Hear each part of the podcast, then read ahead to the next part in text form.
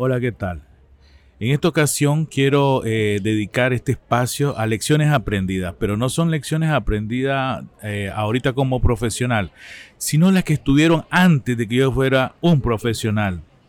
Me voy a atrever a decir nombres acá porque eh, quiero que sepan y quiero dejarle como una contribución, un reconocimiento a estas personas que me han hecho hacer esa reflexión y realmente reconocer, reconocer quién te ha enseñado y que ese aprendizaje en algún momento te fue útil para resolver algún problema o encarar alguna situación difícil, pues yo creo que se merece el espacio y se lo voy a dar. Quiero empezar con los primeros que me enseñaron las letras. Fue en el Colegio Salesiano en Granada, los hermanos Sandoval.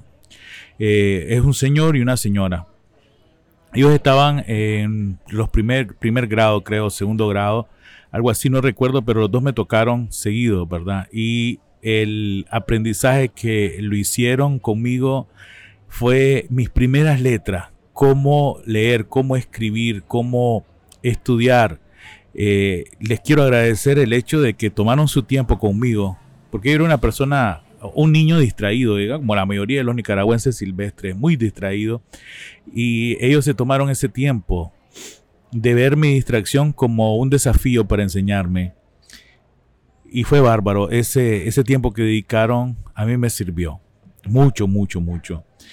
También conocer la bondad y el amor al prójimo y sobre todo a Dios se lo debo a un padre salesiano de nombre, de apellido Gómez. No me acuerdo el nombre este padre estuvo eh, algún tiempo ahí mientras yo estuve en el Salesiano de Granada y siempre tenía una energía, una actitud y una disposición y el acompañamiento que hacía cada uno de nosotros, ya sea para eh, salir a educación física, ya sean las clases de religión y cómo nos planteabas con cuentos bonitos la historia bíblica. Y fue uno de los que me, me orilló bastante a explorar mucho a Domingo Sabio, a Don Bosco, y realmente yo quedé fascinado con el quehacer de todo ello. Eh, me emocionó el hecho de ver personas que se preocupan por otras personas y que llegaron a construir tantas cosas y de repente fueron mis motivadores para hacer eso con mi prójimo. A, alguien muy especial eh, que conocí en la universidad eh, dando la clase de cálculo se llama la profesora Irene. Esta profesora sí fue muy especial. Eh, me acuerdo que estábamos en cálculo 2 y hay sistemáticos que te hacen, yo saqué cero en el primer sistemático, cero en el segundo sistemático, cero en el parcial. Definitivamente eh, no estaba dando la talla. Casualidad que esta señora llegaba enseguida donde yo vivía, en la casa, porque ahí tenía una hermana. Y entonces eh, me ve que yo estoy ahí y se le acerca a mi mamá, la llama. Yo me, escondí porque definitivamente, imagínate, esta mujer me había ponchado con tres ceros seguidos. Le dice a mi mamá, mire, eh, su niño es Carlos Adán. Sí, le dice, ese es mi niño. Eh, fíjese que yo le doy clases de cálculo y no me ha pasado nada. Debería sacarlo para que no pierda el tiempo usted ni él de la universidad y póngale un, tramo en el mercado que se dedique a la compra y venta. Mi mamá decepcionada entró y, me comentó. Y, bueno, lo único que hizo mi mamá nada más comentarlo y me dice, ponete las pilas, ponete bien con esto porque mira lo que dice esta profesora. Me llenó de tristeza y enojo para que yo decía, eh, eh, esta vieja, ahí disculpan el vocabulario, pero es común acá, esta vieja aquí cómo se le ocurrió decir eso y decírselo a mi mamá. Y, pero el enojo, fíjense que lo utilicé de la manera positiva porque empecé a estudiar. Quería demostrarle a la profesora Irene, pues que no era lo que ella pensaba. Bueno, la evidencia está el día de hoy, que soy ingeniero industrial. Entonces, eh, le debo mucho, le debo mucho por ese comentario tan negativo y despectivo que me motivó a utilizar el enojo de manera positiva y esto a lo largo de la vida me ha impulsado el saber cuando nadie cree en vos, demostrarle a esa gente que vos vales mucho, vales más y que como no te conocen, ellos opinan y cerrarles la boca, cerrarles la boca cuando vos llegaste más allá de las expectativas. Eso, e, e, esa, esa experiencia en mi vida eh, me marcó y me ha dado grandes resultados. Después hay un ingeniero en Zona Franca, cuando yo trabajé en una empresa, el ingeniero Amador, él era jefe de los ingenieros, yo era un ingeniero de línea, me acuerdo, y estaban haciendo mi, mi hija, mi primera hija, mi primogénita. Me llaman por teléfono y me dice eh, en ese momento mi esposa, mira, eh, voy al hospital, voy a tener, yo creo que voy a tener, me dice, se me rompió la fuente, ya voy de emergencia. Entonces yo a, todo asustado, bueno, de primera hija, uno no tiene manuales de cómo comportarse ni cómo actuar. Entré en alarma y me fui donde mi jefe inmediato a decirle, mire, necesito un permiso porque mi esposa va al hospital ahorita y ya va a tener a, mi primer hija. Eh, pues la respuesta de él fue algo tosca y grosera. Me dijo, no hay otra persona que vaya con ella, yo te necesito aquí me quedé con la boca abierta con, eso que me dijo este ingeniero. Fíjense que esa es otra, otra lección que, que me dio una furia por dentro increíble, pero lo pude manejar. Y me dijo, no, yo te necesito aquí, te, si te vas, no volvás. Entonces fue lo primero que hice. Me fui. Me fui a ver el nacimiento de mi hija eh, fue largo, tendido. Eh, la, la, niña salió bien, sí, gracias a Dios. Al día siguiente yo llegué a la empresa también con un, digamos, emociones encontradas, pero con mucha furia. Es más, yo decía, si me lo encuentro afuera de la empresa, lo reviento. Para bien o para mal también yo, eh, pues sé, tirar un golpe, al menos. Y eh, es lo que da en la mente. Y si lo miro, lo, le pego uno, lo reviento. Por Diosito que lo reviento. Pero el primero que encontré fue al gerente de producción. Y me dice, ¿por qué estás viniendo a esta hora? Yo eran como las 9 de la mañana. Es que yo no estoy viniendo de aquí a trabajar. Le digo, a mí me despidieron el día de ayer. ¿Quién te despidió? Me dice el ingeniero Amador. Le digo, porque le pedí permiso y le expliqué. Entonces inmediatamente me reintegró, le llamaron la atención a esta persona y a los dos meses, me recuerdo bien, estaba en el puesto de él. Me enseñó mucho. ¿Qué es lo que me enseñó este señor? A valorar. ¿Qué era más importante? El trabajo o tu familia. Yo escogí a mi familia. Le agradezco eso, que me haya puesto en esa situación tan difícil y la escogencia que hice fue la más sabia. Yo soy feliz con mis dos hijas, me llevo súper, la paso bien y es, ha sido mi mejor experiencia en esta vida. Entonces, ingeniero Amador, gracias por su, su gran apoyo. Después, en la misma zona franca, la zona franca, esa es una escuela grandísima, uno no termina nunca de aprender. Mira, ahí eh, conocí al humano tal cual es.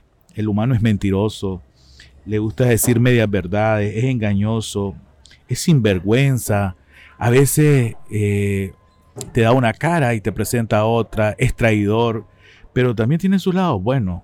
Hay amigos, hay gente leal, hay gente que te recuerda con mucho cariño. Yo ya tengo muchos años de no trabajar en zona franca y la gente que me conoció todavía me saluda, me recuerda y me dice cosas positivas de sus recuerdos. Entonces eso me llena de emoción porque de verdad ahí aprendí a conocer a los seres humanos. Al ingeniero Saúl Treviño, Treviño es una gran persona. Fíjense que eh, los tres momentos que estuve con él es estar, bueno, o sea, primero es un privilegio tener una persona tan sabia. ¿Quién es Saúl Treviño? Le, digo que lo ponga en Google y se va a dar cuenta quién es. Es un mexicano con gran experiencia, es uno de los, para mí, uno de los grandes genios que tiene México. Y yo tuve la oportunidad de compartir tres momentos con él. En uno de esos momentos, él me enseñó algo tan sencillo como esto. Dice, lo pequeño que tenemos que ser. Y me dice, tenés que conocer, aprender, que es lo más importante. Y después tenés que trascender. Ese es el camino que te tenés que trazar y realmente de manera subconsciente es el camino que yo he seguido. Gracias, ingeniero Treviño, por mostrarme lo pequeño que soy y lo grande que puedo llegar a ser. Estoy en el camino siempre. al ingeniero Antonio Macías, otra persona que de verdad me enseñó la diferencia entre un charlatán y un profesional. El ingeniero Antonio Macías eh, estuvo en una charla con, donde participó un nicaragüense y el nicaragüense eh, empezó a hablar y a hablar y a hablar y a hablar. El ingeniero Antonio Macías le hizo una intervención, yo estaba ahí, les cuento, fue aquí en Nicaragua, en el hotel, no me acuerdo bien, aquí un hotel, y le hizo dos, tres preguntas que el nicaragüense no pudo responder. Me dio una vergüenza increíble que no haya respondido porque hablaba con tanta confianza y al peso de la lengua que yo creía que sabía mucho y el ingeniero lo puso en evidencia que era un charlatán porque el ingeniero le contestó con normativas de la NFPA por numeral, sin estarlas viendo, y después de manera eh, matemática le demostró, se levantó, pidió un pizarrón y matemáticamente demostró lo errado y perdido que él estaba. Eh, se me cayó la cara como cuatro veces. Después tuve el momento de hablar con el ingeniero y me dijo, Carlos, hablar mucho no significa que sepas mucho. Hay una gran diferencia entre ser un charlatán y ser un profesional. Los profesionales medimos, argumentamos y sabemos de dónde viene la información. Los charlatanes solo hablan, hablan, hablan y no hacen nada, ni saben nada de lo que hablan. Esa frontera entre ser un charlatán y un profesional quedó bien claro.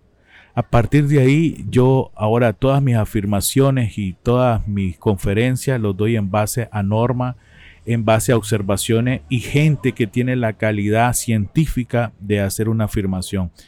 No me pierdo, eh, creo que nosotros como profesionales tenemos que tener una base científica cada vez que hablemos. Otra persona fue el señor Jürgen Klarik. Ese me enseñó eh, en varios momentos cómo ser un visionario. Eh, Jürgen, en su momento, mi mente estaba cerrada y este hombre vino a abrirla con un sinnúmero de opciones y cosas que pues no las miraba, las tenía enfrente y no las miraba. Y de manera disruptiva hasta prepotente, digamos, eh, hizo ponerme las cosas enfrente y pude verlas diferentes. Gracias por volverme un visionario. La comunidad Lego Serious Play, esa comunidad me enseñó y me ha estado enseñando que es una comunidad. Uno puede decir, yo pertenezco a una comunidad aquí, una, he visto estas comunidades religiosas y todo eso. Ojo, eh, no quiero comparar, pero la comunidad Serious Play, miré algo hermoso. Cariño, lealtad, amor, unión, que difícilmente lo miro yo en otras comunidades que pertenezco. Eh, esa comunidad me enseñó mucho en, esa, en esos términos que estoy hablando. Eh, el estar conectado y no por un interés, sino por un sentir. El construir, que es una de las palabras clave de Leo Serious Play, eh, también tienen un gran significado, construir una red de personas dispuestas a ayudarnos unas con otras. Le doy mis gracias a la comunidad Lego Serious Play a la que pertenezco por esa disposición y esa hermandad que me demostraron en todo momento y me lo siguen demostrando. A una gran profesional, Bexy Martínez. Bexy, eh, si logras oír esto en, en estos momentos, te doy gracias y infinitas por tus opiniones, por tus observaciones hacia mi persona, hacia mi familia, y fueron bien asertivas y supe explotar todas tus observaciones. Ser profesional y muy ético es a veces un reto. Se puede lograr. Bexy es la evidencia de esto, de, una sinceridad y de un conocimiento que está dispuesto a ayudar a, a los demás, creo que esa disposición es la enseñanza más grande que he tenido de Bexy. Gracias, Bexy. También una persona muy importante en mi vida profesional en estos uh, momentos, ¿verdad? El señor Moisés Martínez de España. Moisés, eh, fíjese que me enseñó que lo importante no es el, el tener, sino es el ser. ¿Quién soy ahora? El bien hacer, el bien saber, el bien vivir, Eso lo aprendí con Moisés Martínez por medio de su metodología Biopoli. Gracias Moisés, no, sabes cuánto impacto y, y revuelo has hecho en mi vida con esa metodología. Las dimensiones es difícil medirlo porque todavía tengo consecuencias sobre este aprendizaje y esta experiencia que no termina, que sigue. Siempre hay algo en Biópolis, siempre hay algo en tus palabras, siempre hay algo que aprender. Entonces, el aprender nunca termina. Gracias Moisés por enseñarme eso. Laura Chorre, un gran ser. Ella está en El Salvador. Eh, he visto sus cambios, he visto su dimensión en todos los aspectos profesionales y me ha servido de ejemplo para no estar estático en algún momento que la depresión me ha alcanzado. Laura me ha enseñado, aunque ya indirectamente, directamente no lo sabe, indirectamente me ha causado el moverme, el moverme, el moverme, el no estar quieto. Gracias Laura por eso. Otro aprendizaje grande y de fe se lo debo a mi hermana Carmen Margarita. En un momento de su enfermedad eh, sentí la impotencia en mi cuerpo de no poder hacer nada. Y lo único que tenía era la fe de la oración. En ese momento entendí la fuerza de una oración. En ese momento entendí la conexión entre mi Creador y yo, su obra, pero que yo la estaba destruyendo en algún momento y en ese momento esa conexión de oración para interceder por mi hermana eh, fue inmensa, fue grande. Yo te agradezco, hermana, por esa enseñanza de fe en la oración. Gracias, gracias, mi hermana, gracias. Y mis dos últimos grandes profesores, mi mamá y mi papá, le llenaría el libro de diciéndole todo lo que me enseñaron. Pero quiero resumirlo. Mi mamá me enseñó que si caes te tienes que levantar. Y si te dan duro, tienes que aprender a, a asimilarlo y también a pelear. Eso me enseñó mi madre. Mi padre, el poder de la mente sobre la materia. Algo que hasta el día de hoy me sigue acompañando y profesionalmente me tiene donde me tiene. Esas dos cosas que me han enseñado mis padres. Entonces, como ven, siempre hay algo que aprender, siempre hay algo que enseñar. Hagan ustedes su momento de reflexión y vean qué han aprendido. No todo lo negativo es malo. A veces si lo manejamos bien, lo conducimos bien, vamos a tener grandes aprendizajes. Espero que esta experiencia en algún momento les ayude a hacer alguna reflexión. Confío en que sí, como lo han hecho en mí. Gracias, gracias, gracias.